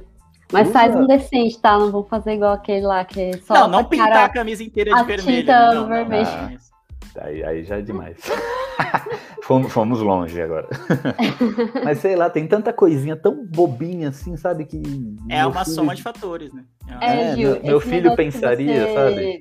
Que você falou, isso aí eu acho muito importante até, essa questão de como a gente identifica as, o, a torcida dos times. Então, tipo, você enxerga, você sabe qual é a identidade da torcida e do Palmeiras e do Corinthians. E a gente não tem isso quando o São Paulo, tipo, o São Paulo é o time do quê? Tipo, tem, né? Se você for uma pessoa preconceituosa, você vai pensar numa coisa ruim.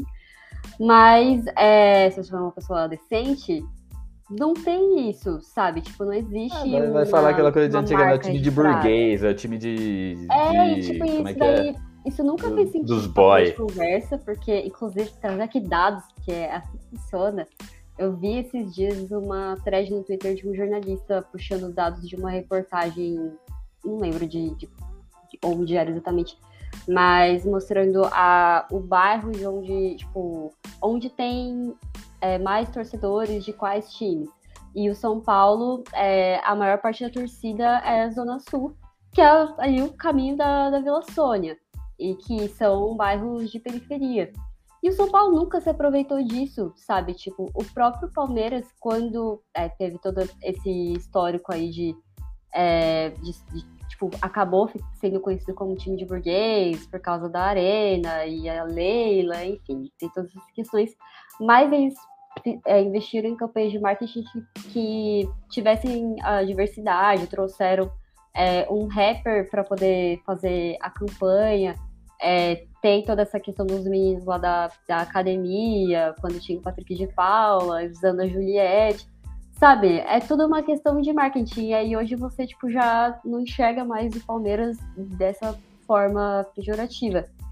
Isso não é feito com São Paulo, a gente não sabe qual é a identidade da torcida, tipo, olhando por essas campanhas. Você não sabe São Paulo é o time do quê? Não sei, tipo, sendo que isso poderia Sabe, é que a gente tá falando aqui na tecla. É muito simples, cara. Tipo, não tem que inventar roda, não tem que fazer nada, não é nenhum trabalho de, de outro mundo. É muito simples, sabe? Tá ali com a, com a faca e o queijo na mão.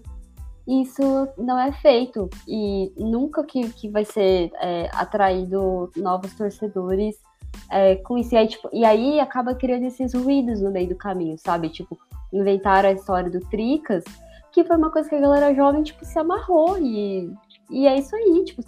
E aí o São Paulo foi e usou o tal do é, Eltricas não tem jeito. E aí teve esse problema com a, com a Independente, não sei o que lá, e hoje, tipo, não se usa mais essa palavra institucionalmente no São Paulo, porque deu problema. Sabe, se tivessem feito isso de uma forma inteligente, poderia ter sido usado e até, sei lá, a galera mais velha ter é, aceitado isso melhor, ou enfim, enxergado que beleza, é uma coisa dos jovens e tá tudo certo. Isso não vai mudar o São Paulo ser o clube da fé, ou é o tricolor paulista.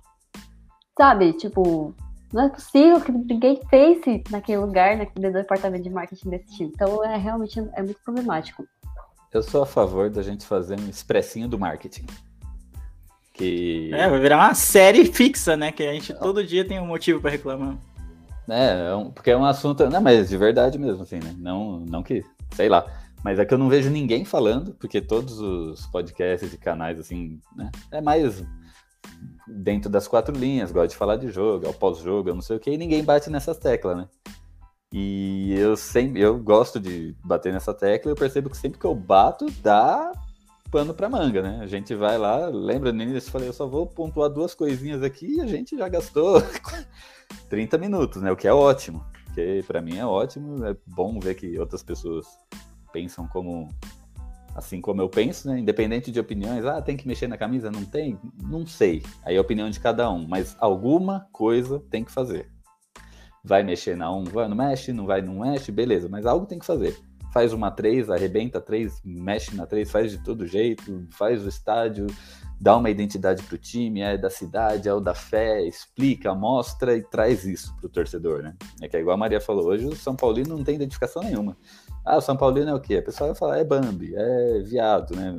Porque tem essa babaquice homofóbica e tal. Ou os mais antigos vão falar, é o time dos boys. Ma- o Mas time isso aí é, é o que os rivais sempre vão ter uma imagem em relação aos outros. A gente tem uma imagem, o São Paulino tem uma imagem em relação ao Corinthians, tem uma imagem em relação a quem torce pro Palmeiras, a quem torce pro Santos, seja ela pejorativa ou não, né? Mas sempre tem. Mas o próprio clube tem de criar sua identidade. E é isso que eu acho que é isso que é o problema.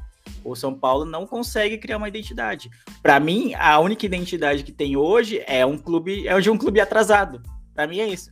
É aquele grupo, é, é o clube que é gigante, é enorme, mas que parece uma instituição pública mal cuidada, sabe? Quando você vai numa repartição pública e você tem, vai usar o computador e o Windows é o Windows 98, sendo que a gente está em 2022.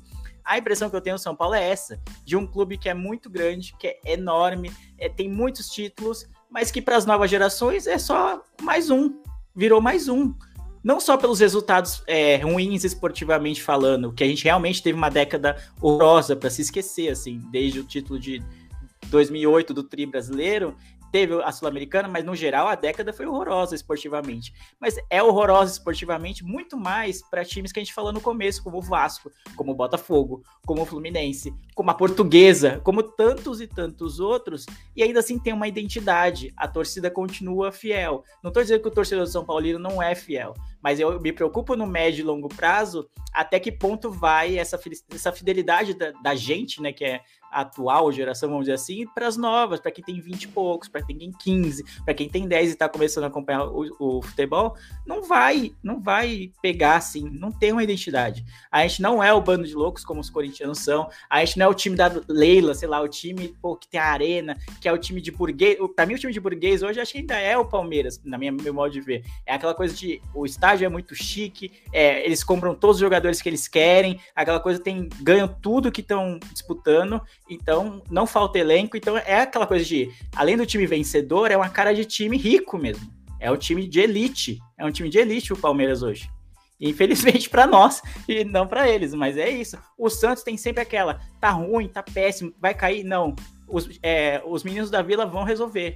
É o time dos meninos da Vila e acabou põe a base para jogar e vai dar certo. Isso pra molecada é ótimo. Você coloca um moleque novo para jogar, mano, moleque tem 10, 12 anos, fala, pô, daqui a pouco posso ser eu jogando no Santos, porque eles E eles investem muito na marca. O Santos é um time que é impressionante, cara. Não para de aparecer Santista, tem essa questão dos meninos da Vila, mas eles sabem investir muito bem. Tipo, poderiam até investir muito mais, porque é um time muito crise.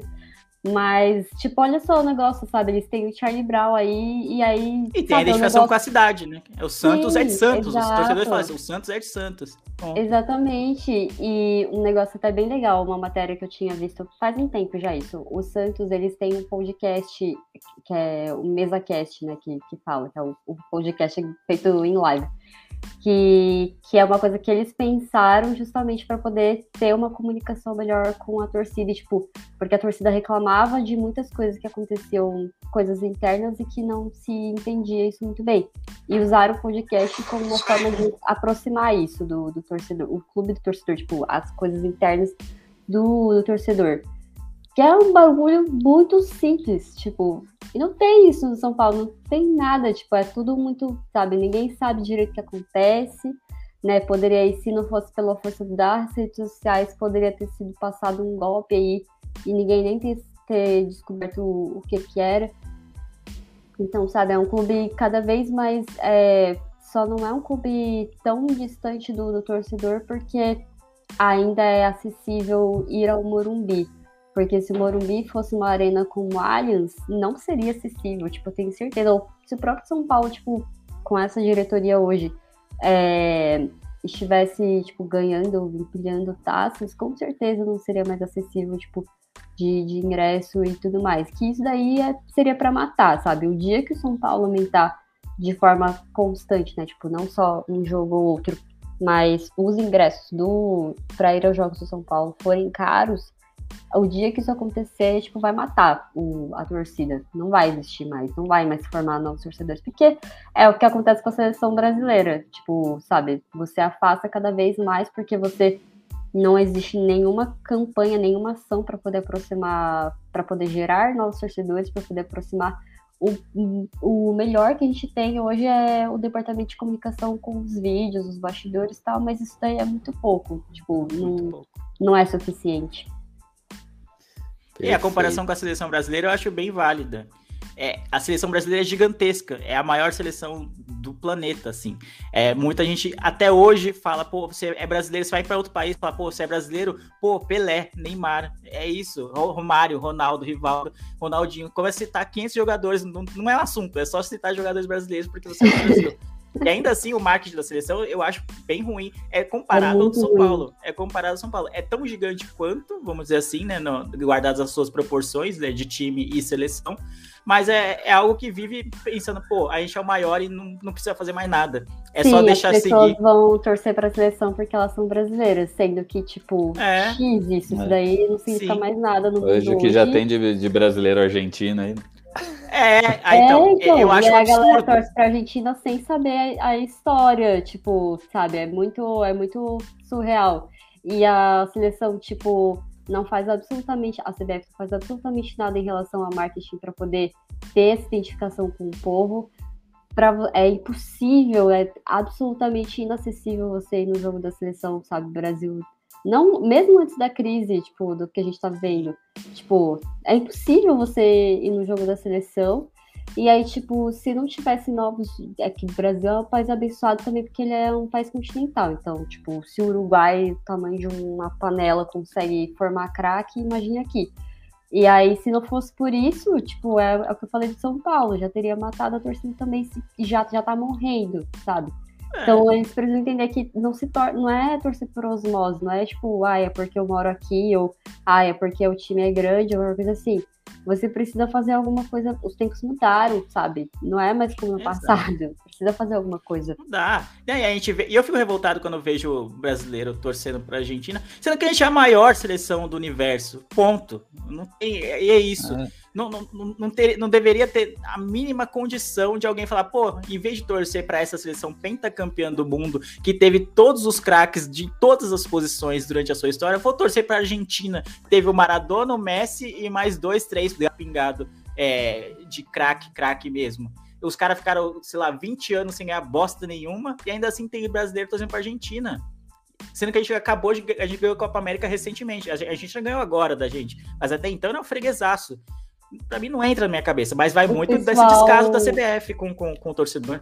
O pessoal torce pra Argentina por causa do Messi, sendo que só agora, né, eu amo o Messi, né, com todo respeito, mas só agora, em 2022, ele ganhou um título com a, com a seleção e nem foi uma Copa Exato, exato. Sabe? Mas a, a, Argentina tem, um, tem uma característica, tem, tem aquela coisa de, a Argentina quando joga em casa, seja pelas eliminatórias, seja amistoso, seja qualquer coisa, eles jogam na Argentina. Eu não vou jogar na, na Arábia Saudita, não vou jogar em Wembley, a casa da seleção é Wembley, não, não entra na minha cabeça isso, não faz o menor sentido. E aí, aí, mano, cara, e quando vem pro Brasil é 300 reais um, um amistoso, um, ou então um jogo da eliminatória contra a Bolívia. Pô, não, não tem condições um bagulho desse. O São Paulo caminha a passos largos para virar algo desse tipo. Só falta aumentar o valor do ingresso, entendeu? Não tem identificação, não tem amor que supere isso, que, que, que, que sabe, que é, suporte esse descaso do, do, do, da diretoria ou da CBF, da confederação, que seja, com, com o clube ou a seleção que você torce. Exatamente. E é isso. Falamos pouco, falamos bem. Falou muito. Então já vamos, vamos para fechar aí, Maria. Suas considerações finais aí. Ah, foi muito legal, gente. Tipo, esse, esse assunto do marketing não estava na pauta, não estava planejado, mas foi legal porque que a gente mais desenvolveu. Pauta, que pauta. É isso aí. Como, como o Beto fala, é a nossa terapia, né? Que é o espaço pra gente poder ficar reclamando. Inclusive, vou dar aqui lembrança pro Beto, porque se ele estivesse nesse podcast, ele falaria aqui. Eu avisei que o Nicão ia ser o craque, ele é o nosso camisa 10, não sei o que lá, porque ele fez gol. Então, deixa aqui o um abraço para o Beto, que lembramos de você por causa do Nicão. E mandar um abraço para todos os nossos ouvintes, todo mundo que tá aqui com a gente, especialmente o Fernando e o Rafael, que mandaram várias mensagens aqui durante a live. Obrigada por acompanharem. E, ah, bom, vocês me acompanham, né? Você já sabe, né? No Twitter, sou lá, arroba Spider, e também estou no Contra-Ataque para você que curte o conteúdo é, relacionando futebol com questões sociais, política. Estamos em todas as redes sociais, o contra-ataque, o símbolo é uma bola de caputão. Segue a gente lá, ouve nosso podcast e tudo mais. E até a próxima, espero que a gente possa conseguir aqui fazer o terceiro podcast, aproveitando a sequência do São Paulo de bons, bons resultados, né? Aproveitar e fazer também nossa sequência de, de podcasts. Então é isso, até a próxima, gente. Perfeito. E senhor Leandro? Muito bom falar do São Paulo, apesar da gente passar a maior parte falando mal desse clube que a gente tanto ama. É, é, sempre bom estar aqui falando São Paulo. A gente ama esse clube, e, a, independentemente do que a diretoria deixa de fazer por ele, do que às vezes os jogadores deixam de fazer, do que a comissão técnica deixa de fazer. A gente ama o São Paulo. O que, o que a gente fala aqui é pensando em que novas gerações também tenham esse amor, sintam esse amor pelo São Paulo, mas que as, as diretorias ao longo dos anos não, não, não têm feito nada. Ou melhor, têm feito trabalhado contra isso, as novas gerações torcerem para São Paulo. Mas sempre bom estar aqui com vocês na live. Espero que a gente consiga manter a nossa periodicidade, né, a regularidade nas gravações, para falar de marketing, mas também para falar de bola rolando, né, falar dos resultados, falar de espero, né, títulos, falar de resultados expressivos do São Paulo, dentro e fora de campo. Então, acho que é isso. Vocês podem me encontrar também no podcast Miopia, né? Toda semana eu lá falando de séries e filmes. E é isso, né? É, lá eu tô de boa, lá eu tô tranquilo, lá não, eu não fico exaltado, lá eu só falo bem, só dou risada. Aqui a gente passa raiva, mas é uma raiva que a gente escolheu passar. E você, ouvinte noveleiro do Miopia, vai lá cobrar nas redes sociais para eles fazerem um episódio sobre novelas. Exato, mandem manda mensagem cobrando um podcast sobre novelas. Hashtag Pantanal no Miopia. E é isso aí, queria agradecer que acompanhou a gente ao vivo aos amigos de bancada, que vai ouvir no podcast. E até a semana que vem. Até semana que vem e tem mais. Aquele abraço.